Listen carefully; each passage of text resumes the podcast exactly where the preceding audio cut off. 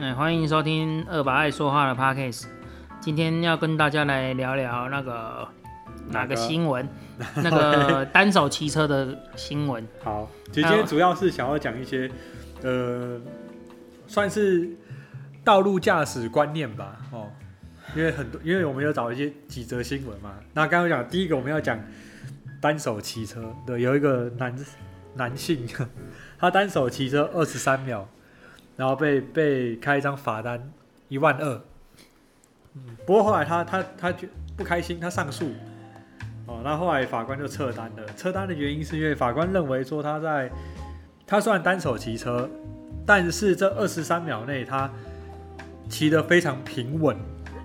哦，觉得不会有危险，所以把它撤单。对，那基本上我先说我怎么看呢、我是觉得这是瞎扯淡的，对啊，单手骑车本身就是危险的事情。今天重点不在于他单手能不能骑得很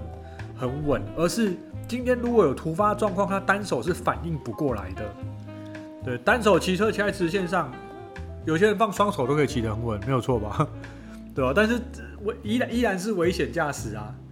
对，所以我我我对于这个侧单我不太理解，你理解吗？我不理 解啊，你我觉得不理为什么为解什么为什么会被撤单？其实对啊很多单手骑车的例子都会被罚。那那对啊一些被罚的人，难道就没有平稳吗？对啊，单手骑车其实不会不稳啊，为什么会不稳呢？对单啊，手骑车，尤其像我们骑有会骑脚踏车、骑脚踏车过来骑机车的，对啊，放双手放放双手骑机车、骑脚踏车是很平常的事情，我也很稳啊。对啊，那稳了就不用罚吗？法律是行为的最低标准，罚的是现在他的行为，不是他的原因。对那你用他说，因为骑得很稳，所以他就可以不用罚。你拿这个去如何去说服其他的用路人？对啊，这本身这对我觉得我觉得好，他如果今天觉得法官觉得说今天他因为单手骑车很平稳，所以不用罚，对，那为什么安全帽没没没扣扣子就要被罚？对啊，我帽子戴得很平稳啊，你罚我干嘛？对啊，我我那没酒发生事情事都很酒驾稳。喝醉了，但是没有没那酒精浓度没有很高，我开车还是很平稳，我为什么要被罚？对啊，因为罚的是行为，对不对？就像你刚才讲，他是罚这个行为，这个行为本身就该被罚，对，跟他原因什么后来什么平平稳这都没有关系。对啊，然后当然了，那个后续我看到一个新闻，他有说就是申诉的这个用路人，他是说他手因为有旧疾，然后因为那时候好像是在痛还是怎么样，所以他才放口袋，只放了一下而已。那说真的啦，这也不是理由啦。如果痛就不要骑车，不要不要说不要说什么我我们好像什么什么天龙国什么啊什么，你都不知道我们必须要骑车什么叭叭叭叭叭。现在这个大众运输做这么多，不外乎就是希望大家如果他不会骑车，就搭乘大众运输工具嘛。对我我觉得他今天既然如果身体不舒服，解决方式有很多，单手骑车他不是在害自己，他也有可能危害他人。啊所以我觉得这个这个理由我是觉得不能成立啊。我我跟你看法是比较不一样的，因为我们常爱出差啊、嗯。所以我们很清楚，你只要踏出台北市，很多地方都不方便。嗯哼，那那那一名他是在南投，南南投投不要 OK 南投不要说大众捷运那一些了，连公车都很公车少都。 那他需要骑车，我可以接受。可是如果你自己本身就有旧疾，那就叫旧疾。为什么叫旧疾？就是你以前受的伤，那也就表示说，在某些天气的状况之下，它随时都有可能会复发。就像我有风湿， OK，我曾经有风湿到说我在骑在福和桥上面，我的左手是没有办法出力的，连嗯哼放在机车的那个手把上面都握都没不有下办法去。可是我能做什么？我能做的就是赶快把车停到旁边，对啊，对啊，而不是停说下来休息不一下。是说把手放在口袋然后继续骑，反正我可以骑得很稳。嗯哼，那如果刚刚好有有一阵风来，或者是说刚好旁边骑得不稳的人不小心 A 到你的时候，对啊你怎么办？逼近你啊，什么之类的。对，那如果你说你有救急，你可能发生过这样子的事，你当然应该就是有一些预备的措施嘛，嗯比如说你手可能吹到风会酸，那你是不是应该戴手要？套啊，对啊，有手套可穿以。长袖啊，尽量不要让它吹到风嘛。对，对啊，所以我觉得这个测单实在是测的莫名其妙啦。对好，啊是不过原来等一下，听说是在 高高雄， 对，我没关系。不过人每个每个人他都有他他都有他一些他不可抗拒的因素，对，比如说像他刚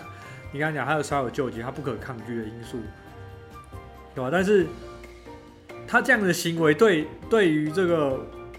可能发生危险的几率是提升的，对吧？所以我我会觉得罚他就没有就就是有道理的，对吧？那当然最后撤，呃，我们也不可能因为我们讲两句他要继续被罚啦，对啊的，那对，个只是觉得说，呃，这个这个法官把他撤掉，我也觉得好了，那不法太合官太情合太理啦，佛不系太太合了。哦情合理啦我。刚刚看的南投是因，他是因为是说北中南都有这种案例，嗯，那南投那个那个不但没有撤单，反而被加被罚罚。真假的？对啊，高雄的那个被加罚，所以说呃高雄的被撤单，对，啊高雄南被投的撤加单，南罚投。被加法。其实对北部的也有被加法的啊，以前呐、那个新闻都有报。嗯，所以说，这个都是法官的自由新政，没错。那你看来说法官比较，对，比 较比较佛佛心 心来的，对不对？ OK。好，那既然讲到这个法官哦，我我有看到另外一则新闻，这是在台北市， 在台北市有一台小黄哦，它在一个它在汀州路，汀州路呃，我再讲解一下是双向的，但是双向都是有单线，也就是说它就是它没办法，它要超车就要照对向，哦，大概是这样的概念。那有一个小黄它停红绿灯哦，它的左前方停了一台机车骑士，嗯这个时候机车骑士是没有打方灯的，就红红灯转绿灯的同时，哦，小黄左前方的机车骑士就马上打右转方向灯，然后马上往右切要右转。那小黄司机因为没看就把他撞到撞到了，哦，那后后来就是，呃，有些人就觉得说这个小黄司机应注意也未注意，哦，然后去就是意思说他也要赔，就是双方都有错啦，对。不过后来这个法官，呃，这个理解就蛮厉害的，这个法官说没有小黄没有错，对，是女骑士的错，原因是因为第一个是小黄呃女骑士要右转，她就不应该是在车车道的左侧要右转哦。他他认为说，第一你应该要靠右侧哦，然后第二个是她右转前并没有打放灯哦。那我他他会觉得说，我现在红灯我干嘛打放灯？你不打没人知道你要干嘛。所以他在他是一切换绿灯，马上打右转，马上就右转，所以小黄是一个没办法反应哦。然后第三个是法官认为说，他的位置刚好是在这个汽车的死角，因为它在它的左前方嘛。我们知道汽车的 A 柱就是会有一些死角，嗯对。然后他当然他法官讲一句：今天小黄驾驶没在红绿灯的时候，没有义务要知道你下一秒要干嘛。对，第一你没打方灯啊，所以他当然没有义务知道你突然要右转。当然你说对我我可能让他一就是随时要观察路口情况什么，因为他们很近，所以他没办法想象到他会突然右转。所以后来法官就就说这个这件事情是女骑士全责，就是哦机车骑士全责。然后机车骑士当然就不开心嘛，哦就又上诉，法官就讲了一句：法规都设在那了，法规不是虚设，既然都有条文出来了，对你只要不遵守就是违规。那你就要负全责。对我讲的这应该很，这应该很 OK 吧？这很 OK 啊。呃我觉得这个很法 OK 官下面很多人在留言，就是这个法官很赞，对啊，这很 OK 啊。对啊你你方向灯应该是说车辆的各种灯号，它都具有警示跟告知的功能对。那何谓警示跟告知？你要转之前，你就要先打了；要转之前的前几秒，你起都要先打。对距离几公尺，其实法对规我都有，都有就几是要公尺先就要对先警示，不是说我停在那我就不打，我要要一绿灯马上打，马上转。对啊，那谁告诉我谁反应得过来？没有任何一个人可以对啊及时、，不是不是我随打随走哎、 欸，对啊，这个又是标准的马路杀手。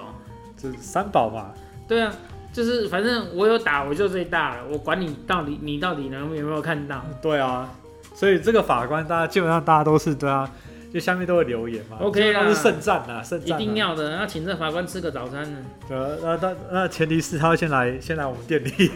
我是很愿意请他吃早餐的哦。对，OK，好，那还有另外看到一个，哦，有一台车哈、哦，它在它在五分钟内都嗯变换车道，未打方灯，它被开了两张单，嗯一张三千，违规记点一点，那就是总共罚两张嗯六千，违规记点两点，哦，他第一个第一张单是他变换车道的时候没有打方向灯，嗯，哦，那不然被后面的行车记录拍下来。第二张单是他在右转的时候没打方向灯，也就是两次是不太一样的情况，一次是变换车道，是一次是转弯，对都没有打方向灯，他被罚两张。那他不服，他就上诉，他说这不符合比例原则。哦，那这个时候，当然最后这个这个法官他是依然要罚他两张。哦，他的定义是转弯跟变换车道是两种违规行为，对他不能，他不是一种。对对，所以他认为这是不同的违规事项，所以他不不可以套用比例原则。是，所以就罚他两张。那这个驾驶就说我的方向灯坏掉了，嗯，对那那我坏掉我的车就不能上路吗？我想是吧， 你坏掉就是不能上路啊，这有什么好讲的？有什么好大声这啊在嘴的？什么呢？对，啊你在那边大声说，我方向灯坏掉，不是我不打，是我不能打。那很抱歉，你方向灯坏掉就不能上路啊。你放那个换掉干我什么事？对啊你关我本来什就么是事不能上路，你你不要打修方好灯啊，对，就是有，就是罚你啊，罚了刚好而已嘛，没错吧？ 这是刚好啊，这是一定的啊。不过因为我讲的这个，他他被开两张，不符合比例原则，所以我另外有查一个，他在三分钟内嗯变换车道三次嗯，都没有打方向灯，哦是他没有方向灯坏掉，他只是都没有打方向灯，他被开了三张单，就是三千、三千、三千、九千、记点三点、一点、一点、一点、三点，嗯，哦，然后他就上诉，那法官就撤销两张了，哦，他说因为这样不符合比例原则，你法官判的才不符合比例原 则。我觉得这个真的很妙哎、哦哎、所以我这样短时间内我一直变换车道，我准备罚一张单，意思是这样子吗？对啊，那以后我只要打一次方向灯，我可以沿我路就无敌一，啦直超对咯，啊，我第一次打啦，我我三分钟五分钟内我干嘛还要再打其他？对不对？你只或要者是我要第变一换次没打，我上五分钟内我都不打，随便我走了。你只要要变换车道，就是要打。我管你要往右转、往左转，你打过几次，你只要要变换车道，你就是要打方向。对，啊，我是觉得这很鬼扯哎、不然怎么叫做警示跟告知？对，啊，而且比例原则，当然比例原则这个概念我不是很清楚啦，但是我会觉得比例原则用在这个变换车道没打方向灯，是我觉得是有点瞎啦。 我比例原则在我认知是，比如说，呃，我车违停，对不对？那你当然不可能，你说你十分钟内开我开我十张单，每一分钟开一张，这这这不符合比例原则，原因是因为我人没有办法立刻来移车，除非你马上联络到我，合理吧？嗯，这我觉得这个可以叫做比例原则，因为它本来就有规定，对不对？比如说，呃，多少时间内它只能针对违停去开几张单，那当然除非是特特殊时段的特殊地点嘛，对，比如说什么什么学校门口这种，它不只要看你单，还要叫你赶快走嘛，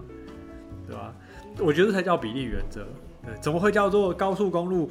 变换车道三分钟内变换三次车道都没有方打方向灯？所以我才说这个法官的瞎扯判，这法法官的判决才比例违反比例原则。 好不好他没有，他没有，他没有原则了，真 的。这法官没有原则这啊是，什么判决？我实在是看不懂，你知道吗？真的。这个你在高速公路行驶，车速又这么快，对啊，你就算在平面道路，你只要要转弯、要切变换车道，每一次都需要打方向灯，这是对交通法规写的清清楚楚的东西。对啊，什么叫做比例原则？我我也不， 我真的很纳闷，这变换车道还有比例原则的问题，到底有什么比例原原则？我不懂。这是一件很神奇的事情。我觉得那个法官应该要再上上交通法规。太夸张了，他就这样撤销两张，真的就这样撤销两张。我看的时候，我其实内心蛮多想法的，想说这到底在干嘛？对啊，你违规被罚是应该的。你说你出来想要讨拍，我觉得也是 OK，人之常情。对可是你法官竟然还撤，你法官测是测测什么东西？你到底在测什么鬼？我实在是看不懂。对对，你你如果被罚的人心里有情绪，对，想要上诉什么，这都合理。对，但是法官怎么可以这么不合理？对啊，上诉是他的权利。，对，但是你用违反比例原则这件事，你把它撤销了，我就觉得你才违反比例 原则。这真的有问题，这真的有问题。OK，好，下一则，好，有一个机车骑士哈、哦，他在汽车的右侧超车，哦，被后方的行车记录仪记录下来，开罚一千两百块，右侧超车这件事情。哦，诶那我这件事情我就觉得有点、有点、有点有趣哦。政府一直在说，呃，靠右机车靠右行驶最安全嘛，对不对？你应该有看过这样的宣导嘛？有啊，然后呃靠右行驶最安全，但是你不能靠右超车哦。啊，你要超车请靠左哦， 不然我罚你耶。我是觉得这样是很奇怪，你要我靠右行驶，但是你你如果我要超车要我要切到左边，其实其实我觉得他的用词是很奇怪的，应该应该是说法律的用词都很奇怪。他希望机车靠右，也就是靠最外侧，对所以你的超车正常来讲的确是要靠左，因为你已经在最外侧了，对你不可能再靠右嘛，靠右就到人行道上面去了嘛。那你应该是要靠左超车对，OK，没有问题。可是合理这是合理，可是你的法规上面你的用词遣字，其实会让民众不了解，而且台湾很难靠右，哎，路边违停一大堆，对啊公车停车一大堆，对啊对不对？你怎么靠右？你根本没办法靠右，你想靠右都不行呢。对，其实台湾的车车子的乱象造就了很多的所谓的检举达人、检举魔人。对其实有时候并不是民众要违规，是他不得不。你总不能告诉他说，公车停在那边等着，你所有人都是人，机车都只能停在这一条线，都不能走别条线，只能等对到啊所有前面的车都走。啊，如果前面的车都不走嘞，这些人都不用上班了吗？没错，这个就反正他罚的就很奇怪嘛。对，其实讲到公车我，我有很多话要说，但是这个是我们最后来讲哦、因为是，我最近对于公车跟小黄计程车都有些想法。对，但我我当然会觉得说，对你刚刚讲的很有道理。如果今天对要靠右行驶，它的靠右是指最外侧那一道，对而啊，并非同一道的右的外侧啊、哦那当然他，他超车是因为他在同一道的汽车的右边超车，所以要被罚一千两百块，对吧？但是超车这种东西有时候就很难说得准嘛，对。汽车如果靠左边，那右右边有洞，它就会钻嘛，对，对吧？不过我讲这都是大大家平常行驶的时候都只是一种习惯罢了，是，对吧？那啊所个以是习惯了，然后有时候是路况路况而导致的，对，有时候要你就是没办没办法，法这样超啊，对因为那台车可能它的右边刚好又有车，你根本超不过去，你只能往左超，对也许有可能，那个你很难用单一事件去评断它的对与错、，对，你你前五分钟后五分钟的的状况，因为路有路就有个路况，那对路况就会决决定很多，对，所以我们不能用单一事件或单一路况去去决定这件事情到底对或错，这是真的。对，这对的确是这样啊，可对，是好，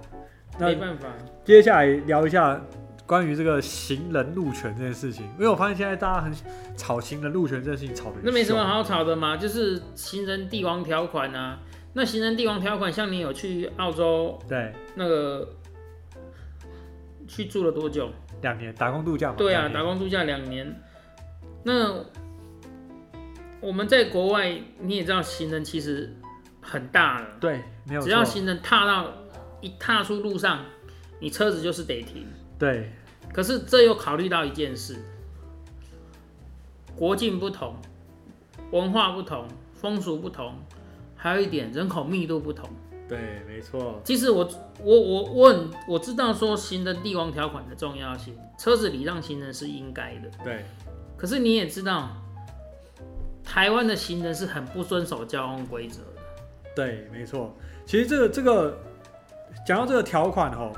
我我觉得还有些人有些误会啦，有些误会。那先先讲这个整木纹哦，我们知道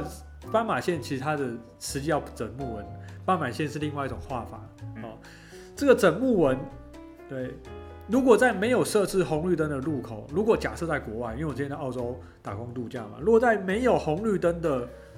整木纹上面，只要人行人走在上面，你就必须礼让，嗯，这是没有红绿灯的情况下哦。是，哦，那如果有红绿灯，那当然红绿灯它就是另外一个准则。嗯，既然红红灯表示你行人不能过，你不会觉得不会应该是你行人走上去也有地王条款。但这件事情台湾人都误解了，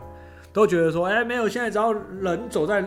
整木纹上面就是无敌的，我管他什么红绿灯不红绿灯的，我觉得这是非常错误的哦，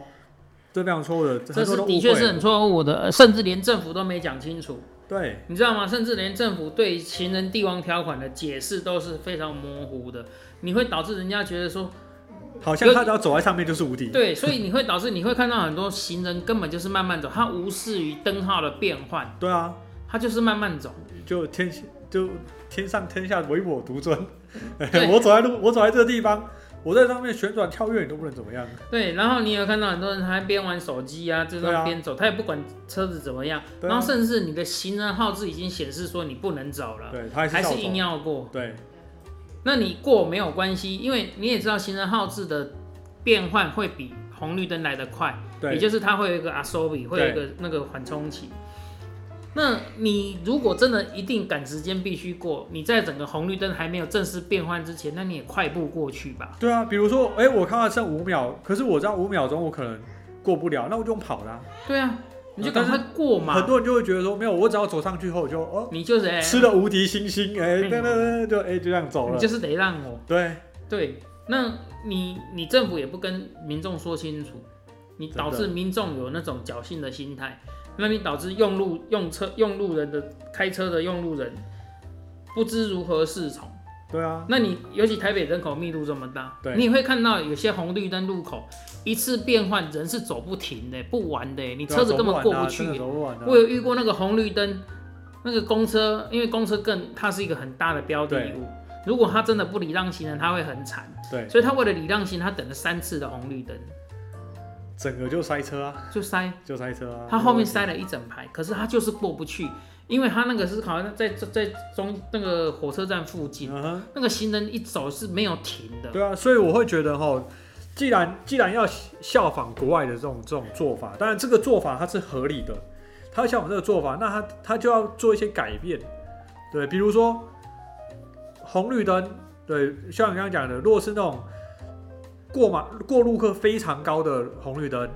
哦，那那就是他行人会先红灯，预留大概十五到二十秒，让转弯的汽车走。我觉得这样应该就蛮合理的，这个只是一个设定而已，对啊，对不对？你？你像台北市有一些红绿灯就很好啊，对啊它它有就设定行人很好行人行人秒数嘛，对它多十项的有行人秒数，对它先全部的车停下来让行人先走，一走完之后所有行人都不能走，对对对，该像这转样的就转，就很好对这样子就很好。对啊，我觉得这样子很合理，所以我会觉得说，既然想要想要效仿，那它就不是只是一个一个表面上的效仿，它很多地方要跟着跟着走。对政这个政策一出来，就是很多地方要跟着变动啊，对啊，对吧、当然这扯到政治层面就就不多说，对。但是我我会觉得，这个行人过马路，如果是误解，就要真的是要要好好纠正一下。要啦，因为我觉得常要宣导，需要宣导。对，因为因为我骑车都有带行车记录器，我每天都看到一堆这个妈妈带着小孩啊，我真的觉得你你自己想干嘛是你自己的事。我跟你讲，你们家店门口那个红绿灯就 非常有无敌行人非常多。当然、啊，因为那地方没有红绿灯，对没有没有行人专用号志。对，对然后反正他们想走就走，对啊你就是得停。对啊，就算是我绿灯了，我都走不出去，我还是得让他让他看他慢慢走。没错没错没错，我天天走我都知道。哦，你对，那个都知道真那的红绿是灯在干嘛。真的是还是是很想对啊，真的太讨厌了。对啊，所以这个东西真的要宣导了。你说行人无敌、行人帝王条款，我可以接受，只要他踏上了斑马线，只要是他是在他交通号志的允许范围之内，你车子就是一定得让，这是对应该的，因为我们也都会变成行人，我们不可能二十四小时坐在车上开车或骑车，对，这个是应该的。但是你政府的配套措施要做出来，而不是你让行人无限的走，让转弯的车子永远转不了。对，然后再再来就是你刚刚讲到台湾用路人的习惯嘛，对啊，其实在，在国外，他们如果我知道那个地方有斑有有斑马线，我就会去走斑马线。他们很少这种所谓的穿越，可在台湾真的明明旁边就有斑马线，他们还是要穿越一下，就懒得走啊，就懒得走那几步，真的就懒得走那几步，对不对？你你们的路口就就很多 啦，对不对？你的就路懒得口走刚那好几，步啊。你的路口刚好又是一个警察局，对四边都有红斑马线，对可是偏偏有人就是从斑马线的旁边的路口，就是旁边要穿过去，对就是不愿意多跨三步到四步路对啊走到斑马线，对啊，然后就这样斜着穿、横着穿、斜着穿这样真，的是这样子啊，啊，所以真的是习习惯要改，认知要改，但是很难。难啊难啊难啊嗯，，这这个可能这不是三天两天的事啊，这还可能还要经过百年的时间呢。 慢慢来，慢慢来，对啊，对啊，好啦这个无解，这个只能这样子啦。对啊，那个哦我刚刚有讲到公车啊，公车小黄啊，公车在我心目中定位是蛮奇特的。哦是先不要讲说什么什么，好像好像什么天龙国叭叭叭，先不讲这个哈。公车在我心目中就是呃塞车的祸源，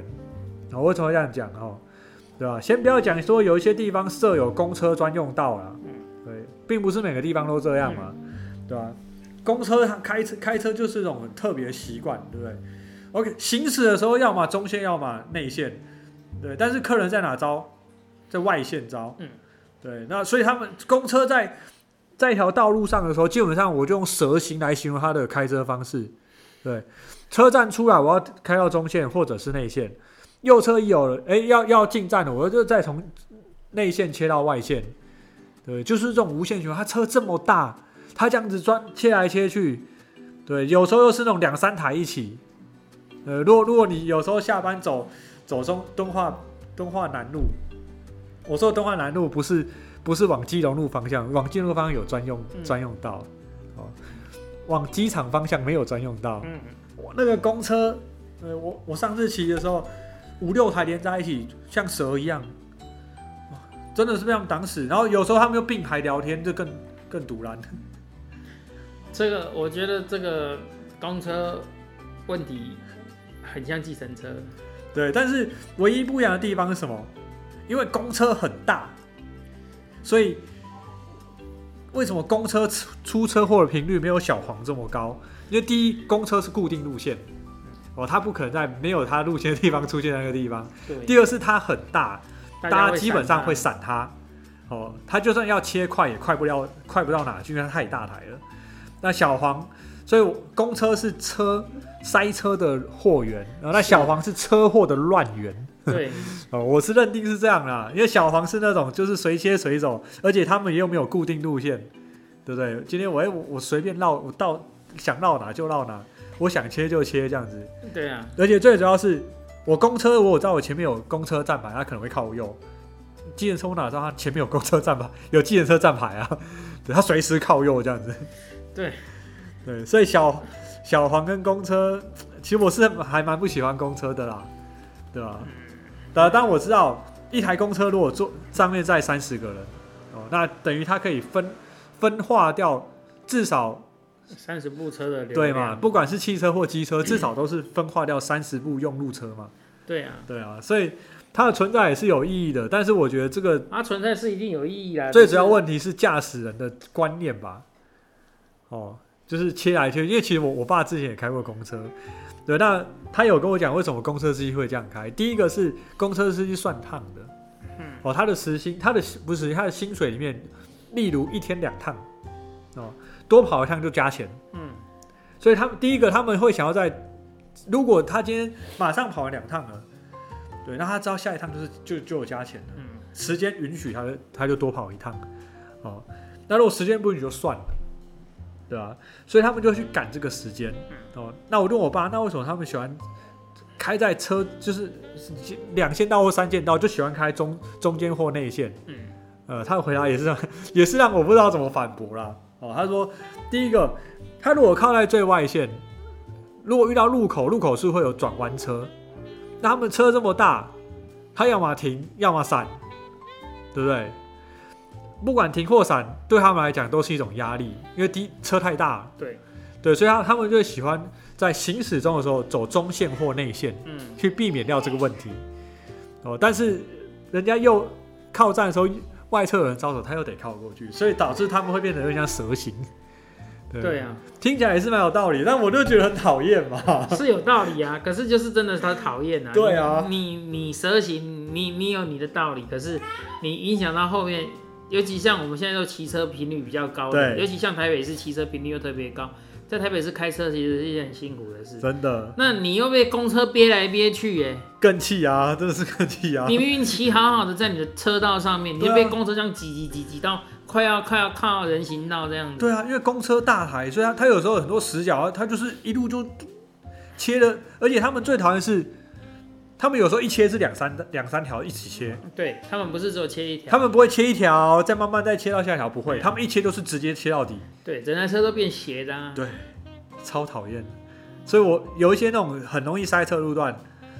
都会有公车嗯。对，所以我会我会觉得，当然它绝对不是主要原因，但是我会觉得公车越多的路段越容易塞车，嗯，对，这是我认知啊。当然我没有怪公车不好，对，但是我只是觉得这种行为很讨厌而已，嗯对，所以就是抱怨一下啊。小黄司机这没什么好讲的啊，对，车祸的乱源，这要讲他们讲不完，对啊，那个对路三天三夜， 这个这个实在对是气很死人，真的，没错，啊这个讲完了可能就要去住院了。 真的，因为我会会先脑充血、高血 压，对，那当然也知道他们赚钱辛苦啦。对啦，我自己以前也跑过小黄，哎跑小黄然后我有开过租租赁车的公司，嗯，其实我都有经历过啦。那我知道说，我的工作就是要载客，我当然看到客人招手，对，那个好不容易有客人了，我刚刚一定想要赶快切过去。对啊可是你如果都没有去看到后面有没有车，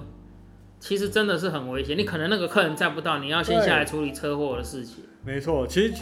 先讲到小黄，他切这样子，对不对，当然有很多时候也要教育的是招计程车的人，都要教育，因为其实我们都知道转，当然我们都知道，但真的不是每个人都知道，就是转弯不要招计程车嘛，对，对，在路口处不要招计程车，但是就是天天有人在路口处招计程车，嗯，对啊， 你他觉得在路口处招比较有车啊，可能吧，对，因为有因为同时有两个方向来的，对啊。对，但是真的在路口招见是非常危险，真的非常危险。然后计程车为了揽客，因为你也知道嘛，现在有时候生意不好，那个所谓计程车就说阿达里不好的时候，对看到一个客人好像看到用抢的宝嘞，一样用抢的，对啊，那还差点都会甩尾，我跟你讲，太夸张了，对啊，那个是很可怕的。对啊。OK，那今天今天就差不多讲这样，因为这个哇，再讲下去我们会很生气， 对啊，讲不完，讲讲不完。不完，讲不完。对，这个这个，因为这这个东西要改的是观念。嗯对，既然要改的是观念，我们就是分享我们的经验，对啊，我那们的看个法。我们只是分享经验，对那我们也纯粹只是抱怨。我们既对不是律师，也不是什么官，我们并没有在跟各位探讨什么交通法对，规，没有什什么对错，我们对在谈论的东西是不是心对情错，是我对们的想我法们跟是看法平而已。凡平凡人做平凡事，你会有的对抱怨，我们也会有；也你你心里会